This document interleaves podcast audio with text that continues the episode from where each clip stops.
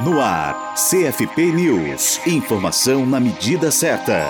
O racismo, o genocídio, a vulnerabilidade e o luto das mulheres negras que perdem seus filhos para a violência são alguns dos fatores que favorecem o sofrimento psíquico na população negra e que a psicologia busca identificar e trabalhar por sua erradicação. Essa será a tarefa de mais um núcleo da Articulação Nacional de Psicólogas e Psicólogos Negras e Negros e Pesquisadoras e Pesquisadores, a AmpCinep, criada em 2010 para promover ações com o objetivo de inserir o tema das relações raciais na pauta política das instituições do campo da psicologia. O núcleo do Distrito Federal da AmpCinep nomeou sua coordenação no dia 1 de setembro, em atividade no Centro de Ciências Sociais da Universidade de Brasília, a UNB. A presidente do Conselho Federal de Psicologia, o CFP, Marisa Borges, juntamente com profissionais da psicologia, professores, professoras, pesquisadoras, pesquisadores e estudantes, acompanharam o ato de nomeação dos integrantes da AmpCinep. Após essa apresentação, foi realizado o debate racismo, genocídio e relações étnico-raciais. Eu acho que essa organização é essencial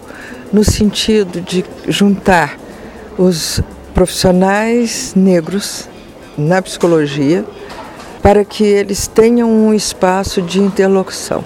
Que mais conhecimento possa ser produzido, ter essa dedicação sobre a questão racial. Né? Então, quando se fala que o genocídio acontece, esse é um genocídio muito frequente na nossa história. Ele não é de 100 anos atrás, ele é de 500 anos. O CFP tem desde 2002 a Resolução 18, que estabelece normas de atuação dos profissionais em relação ao preconceito e à discriminação racial. O núcleo DF da articulação irá se reunir quinzenalmente e a próxima reunião está marcada para o dia 10 de setembro, em Brasília, na UNB. O psicólogo Igor Gabriel Ribeiro será o coordenador desse núcleo DF e destaca alguns dos desafios dessa articulação.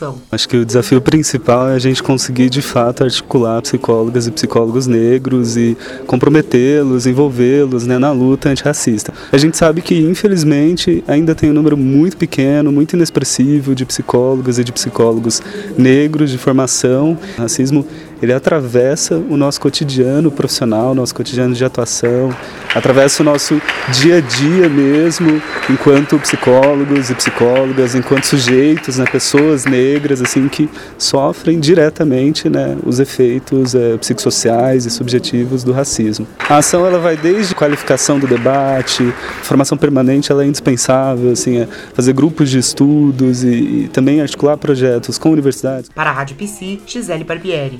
Rádio Psi. Conectada em você. Conectada na psicologia.